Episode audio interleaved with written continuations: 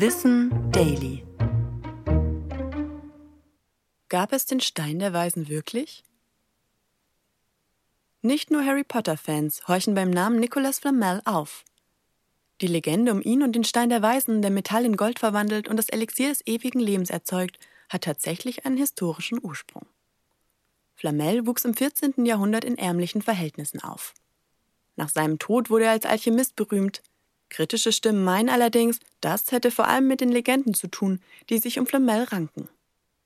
Denn obwohl Flamel und seine Frau Pernell in Paris nur einen kleinen Laden zur Herstellung von Manuskripten führten, war das Ehepaar so wohlhabend, dass es sein Vermögen mit Wohltätigkeitsorganisationen teilte.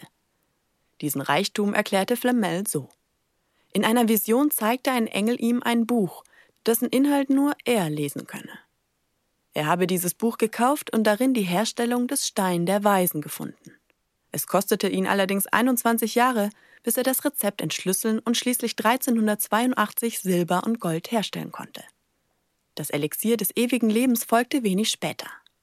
Durch dieses soll er Unsterblichkeit erlangt haben. Seinen Tod habe er nur vorgetäuscht.